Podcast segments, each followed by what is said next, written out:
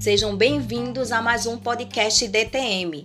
Hoje vamos falar sobre ligações ativas pela Anatel. Vamos conversar um pouco sobre os tipos de ativos que a Anatel poderá fazer para o consumidor.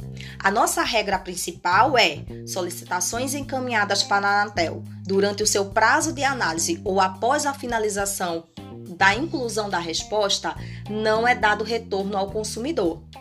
Porém, temos algumas exceções que são elas: a pesquisa de qualidade percebida dos serviços de telecomunicações. A Anatel, ela entra em contato com alguns consumidores anualmente para realizar pesquisa de satisfação sobre atendimento de prestadoras de serviço, mas não fazem perguntas de caráter pessoal, como por exemplo, número de documento pessoal, endereço, número de cartão de crédito, dados bancários ou senha.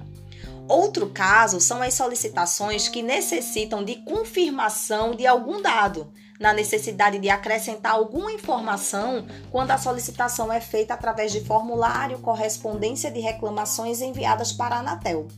Fiquem atentos. Quando o consumidor ele relatar na solicitação que recebeu um contato da Anatel e quer saber se o contato é legítimo e não de terceiros, vamos buscar na base do Colab se consta a ligação ativa. Se tiver, acione o seu supervisor, pois talvez haja necessidade de ajustar a resposta do caderno. Caso não tenha gravação, significa que não fizemos ativo. Então, utilize a nova resposta de fraude do manual DTM. Estarei sempre à disposição de vocês e até o próximo podcast.